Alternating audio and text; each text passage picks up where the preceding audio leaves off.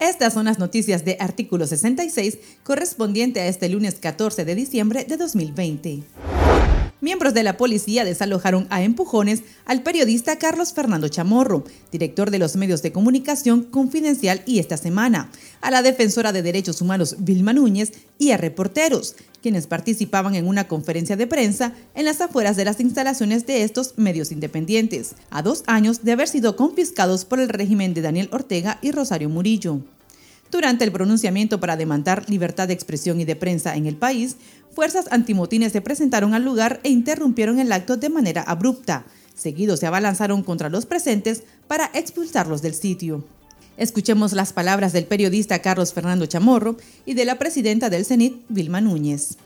Y nunca han podido callar al periodismo independiente, nunca han podido callar a Confidencial, nunca han podido confiscar el periodismo, nunca han podido callar las ideas críticas, Nunca han podido matar la verdad y no lo van a lograr. Destruyeron esto que es un acto simbólico porque tienen miedo, están atemorizados, están este, amedrentados y están vencidos moral, ética y políticamente.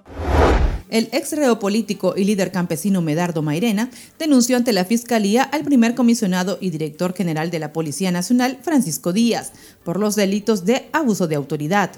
La queja también la hizo contra el jefe de patrulla del complejo judicial Ajax Delgado, el comisionado general Vladimir Serna, quien ha dispuesto patrullas de la institución para seguirlo día y noche y negarle la salida a otras ciudades del país. Medardo Mairena explicó que la denuncia la interpuso porque se considera un secuestrado político y la policía siente odio contra los campesinos. Los denunciantes esperarán 20 días para obtener una respuesta por parte de la Fiscalía. De lo contrario, procederán a elevar el reclamo ante la Corte Interamericana de Derechos Humanos.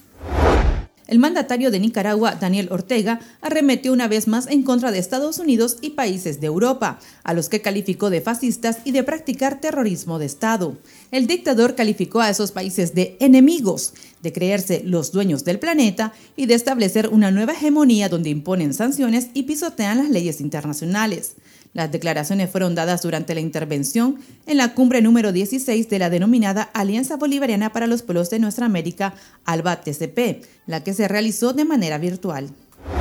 El productor de televisión Nelson Sequeira Rodríguez, de 37 años, fue víctima de agresión y robo por agentes de la Dirección de Operaciones Especiales de la Policía Nacional, quienes la madrugada del 13 de diciembre allanaron su vivienda de forma ilegal en el barrio El Riguero en Managua.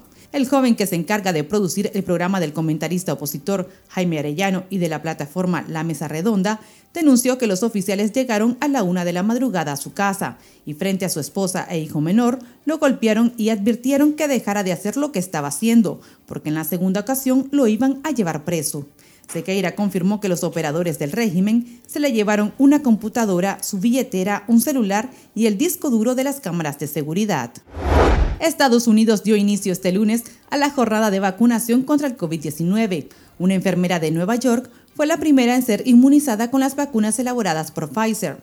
En esta primera etapa se inmunizará a 3 millones de habitantes y se priorizará a trabajadores de la salud y residentes en asilos de ancianos. A finales de año se prevé la disponibilidad de unas 40 millones de dosis. Estas han sido las noticias de Artículo 66. Para esta y otras informaciones, visite nuestro sitio web www.articulo66.com. Síganos en Facebook, Twitter e Instagram y suscríbase a nuestro canal de YouTube. Les informó Gabriela Castillo.